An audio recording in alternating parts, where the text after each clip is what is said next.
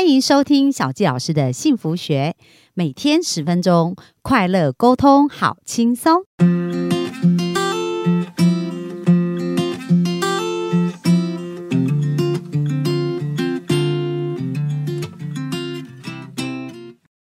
是，我不知道大家有没有那个股票投资的经验呐？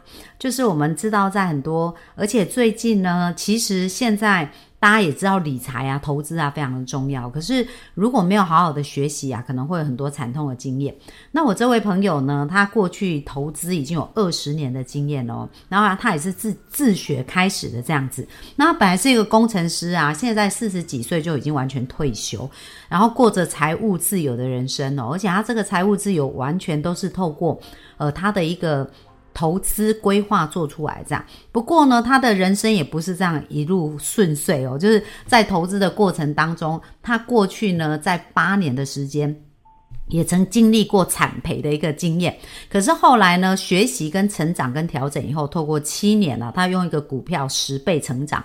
好，那这是什么？小纪老师也不是很懂，我们等下再来请教他。他就呃，在七年时间就规划出一个财务自由的人生啊。然后从三年多以前，他就没有工作，就几乎现在所有的呃人生的时间就完全自由，而且财富也自由。所以小纪老师呢，特别邀请他哦来跟大家分享，就是到底我们要怎么透过好的规划，然后去学习到一个正确的观念，然后可以得到我们财富自由的人生哦。那我们就欢迎我们本周的来宾 Peter。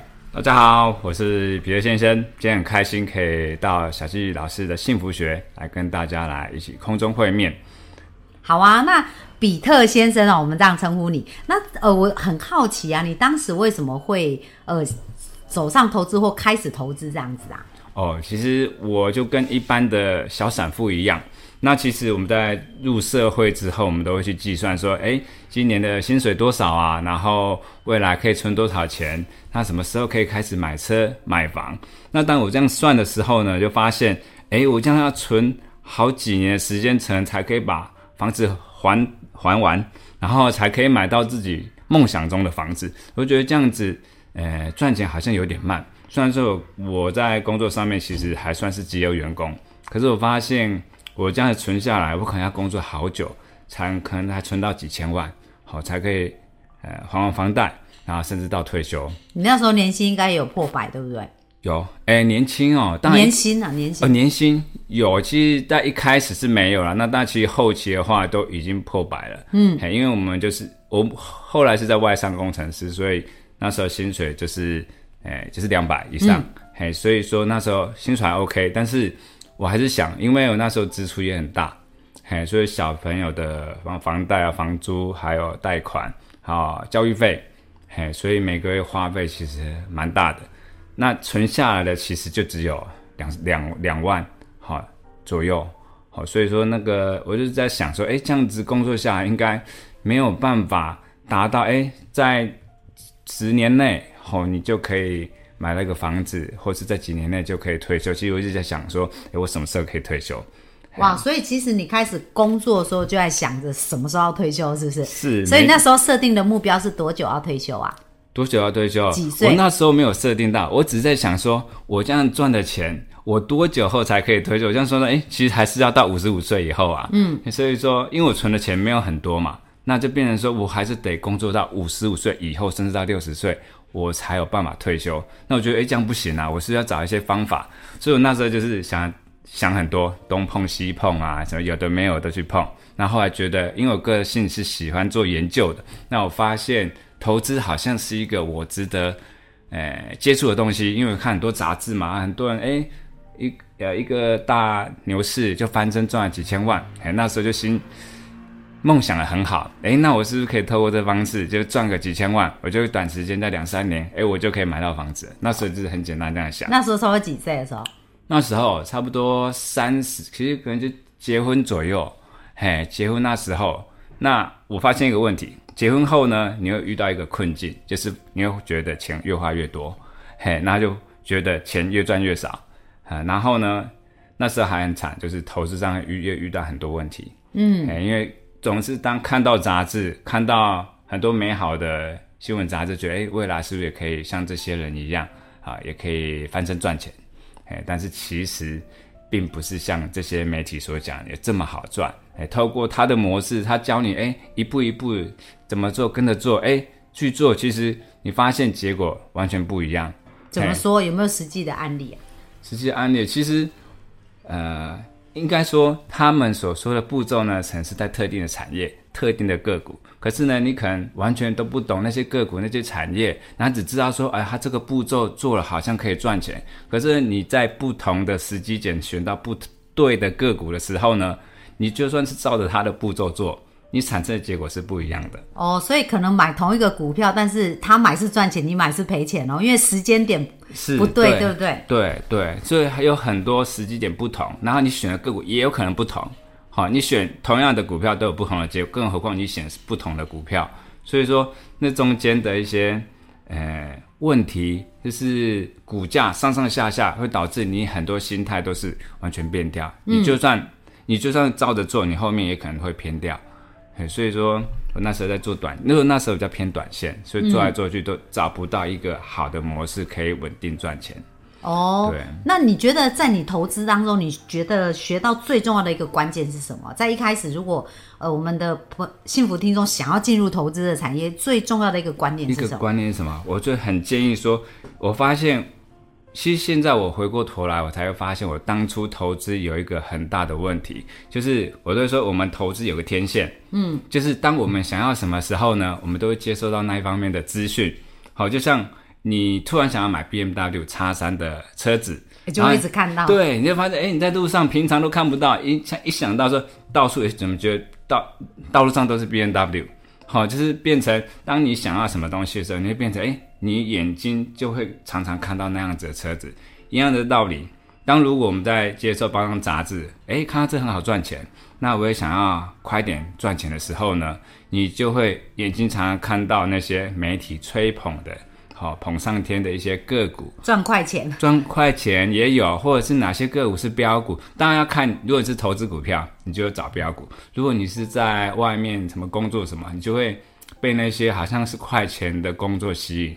那标股是指什么？标很快速，对，标很快，短时间就哎一直涨一直涨，那你就会很希望说，哎，可以找到未来一季，好，或者是半年内它可以涨个暴涨那种股票。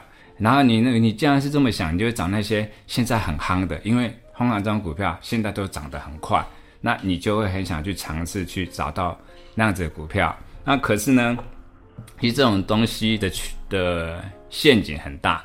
好，就好像我们像一堆阿伯，哎，还有爸爸妈妈都会想，哎，我想买一些好的基金，那我一定跟李专说，哎，你帮我挑一些最近那个绩效比较好的基金。那他已经给你挑那些两三年，好，那些绩效很好的。可是呢，你不知道，当你买进去的时候呢，刚好就是在高点，因为很所有的股票都是有循环的。嘿，哈，你那前三年绩效好，不代表后三年绩效，它可能是三年绩效好，两年绩效不好，那三年绩效，两年绩效，它是一个循环。那你这样去买的时候，可能你前一年可能还赚到，那后面三年都是赔，哎，那当然很多人都在赔的时候就把它卖掉了，好，就跟我们那时候一样嘛，就是炒短线，哎，开始涨很开心，那后面一套牢的时候呢，就一直爆，哎，爆就是赔大钱，哎，所以说我很建议大家要把自己的理财天线从短的东西变成长的。那我常说就是，呃，我觉得人没有远虑，必有近忧啦。嘿，不要就是没有远见，就是有浅见而已。因为浅见的话，会让我们说很多东西，我们就只看到眼前的境地，但是不知道远方的陷阱，好，或是远方的利益。嗯，好，所以说培养一个有效的远景，嘿，我觉得对投资很重要。哦，所以刚刚讲到啊，其实从那个比特的分享啊，他讲到两个，一个就是说，我们先要想我们什么时候退休。要有一个目标嘛，所以这样才会启动我们开始去学习这件事。对，那第二件事情就是投资要有一个长期的目标，呃，长期的眼光，对，而不是用一个短期，因为短期可能我们就吸引来那些是要吸引你暴利，那通常这个很容易就会被割韭菜，人家说对不对？是。哦，那你你过去的这个呃这个方法，你因为你刚刚讲到说以前投资其实是失败了哦，对，一开始的时候，那时候是差不多多久的时间，经历过什么事件啊？OK，我大概二零零六年、零七年就开始投资，好，那一开始投资大家知道，二零零八年金融风暴嘛，哎，那时候其实刚好像是刚开始投资，钱不会很多，好，就算赔了七八十趴，你可能还是还可以承受，因为才刚开始嘛，对，没那么多嘛。可是呢，我爸妈就不一样了，他看到赔这么多的时候呢，当股票开始反弹，他们第一件事情会做什么？卖掉。对，没错。那我呢？心态你觉得是什么？哎，我就没那么多钱嘛，卖掉也不会赚多少啊，所以我就放着。所以呢，就从负差不多六七十 percent，然后到正二三十。哦，嘿，所以差很多。可是呢，我爸妈还在还在负个位数，还负十，哎，因为他们卖掉了。好，所以说，而我是定期定额，那时候基金，所以说变成我在底部定期定额买上来的时候，我很快就翻正了。那他们马上停利，还卖掉了一部一半。好，所以说他们的绩效就远就落后于我。所以说，我就在这个经验其实也学到了，就是当有大跌的时候，你要尝试去加码。好，但是你一开始如果投很多的话，那心态就是不一样。所以说我们在投资的时候要注意自己有没有投重脚轻这个问题。如果你投重脚轻，当一大跌的时候呢，你是绝对不敢买，也不敢定期定额慢慢摊平。好，那当然你一开始买的高，你后面也不敢去抄底，因为你赔的很多。好，所以我觉得在这个经验，我也当这是事后回想的时候学到这经验。啊，但是当这个金融风暴一过，其实我在那时候其实我早就忘忘记了，因为。我没有从这当中学到一些太特别的，哈，因为想说总数没很多嘛，就慢慢投，慢慢投，最后还是获利嘛，所以就觉得没那么痛这样子。对，按获利也没有这么开心，嘿，反正就哦这样子这样走一招，好像也没有特别深刻的体验，嘿，那后来就是到后期之后就开始单笔投入诶台股，哦，因为那时候是投基金嘛，然后啊，哎，金融风暴过后就开始玩台股。哎，可是台股的过程就就是有时赚有时赔，我相信跟如果有投资台股个股的人，应该都有相同的经验啦，就是一下赚一下赔，那一直没办法稳定。那最惨的一年就是在二零零呃二零一五年一六年那一年，好台股就是有个空头年，好大跌。那我在那一年其实赔的非常惨，重点是我还用融资。哇！还有那一年就是常常会听。到那个追缴的电话，哎，其实那一年是我身心煎熬最，呃，最难受的一年，哎，那还好，但我有本业，好，所以说如果你没有本业，千万不要随便去借钱投资，啊，你可能会怎么讲，倾家荡产，而且很难翻身，哎，因为那时候我还有本业，所以说我还可以想尽办法，如果说我断头停掉了，好，那时候我的面临的抉择就是，到底要不要继续做，好，其实那时候投资就是心态很不正确。哎，所以说才会建议各位，你眼光那时候眼光真的很浅很短，就是只想赚快钱，或者是只想要把之前赔的赶快凹回来。那时候心态就是已经陷入到赌场那种心态。大家如果去过赌场，应该大概知道，哎，我想凹回来啊，然后想要赚快钱啊，或者是那个心态全部都是短线的心态。好，当你用这个心态去做投资的时候，其实时间拉长，几乎都不太会赚钱。哦，了解，好啊。那本集啊，小教老师来做个总结啊，就是我们从那个比特它的一个投资的一个。过程哦，里面讲到心态真的是决定一切哦，因为我们这个投资很多人都非理性啊，就是他其实都是那种情绪，所以要一个正确的观念很重要，而且这个正确观念要变你的本能反应，就是我们是要长期，而且是能够找到好的股。那刚刚他讲到不要头重脚轻，就是不要一下子就把很多的钱投在上面嘛，因为到后来他即使。价格变低，你也没有钱再去承接啦，就变成说所有都平均高单价。好啊，那今天我们哦真的有学到一些，请大家记住，我们幸福听众要记住，就是我们要有一个正确的心态。那明天呢，我们再请。Peter 来跟我们分享啊，就是他生命里面透过他之前那个惨赔的经验，他透过一些修正跟改变啊，人生有什么不一样的地方，然后在他的投资策略上呢，有什么样的一个翻转跟一个新的进一步，那我们就明天继续线上见喽，拜拜，拜拜。